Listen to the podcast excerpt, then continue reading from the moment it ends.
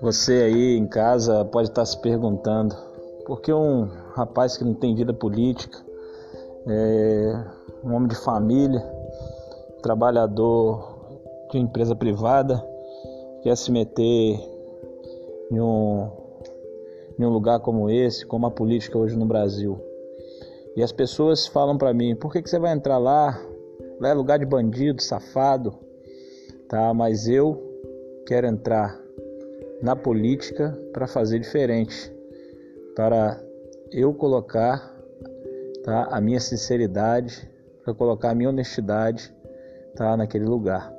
Então eu preciso do seu voto, preciso da sua confiança para que você venha comigo, tá certo? 20200 para vereador Hugo Leonardo.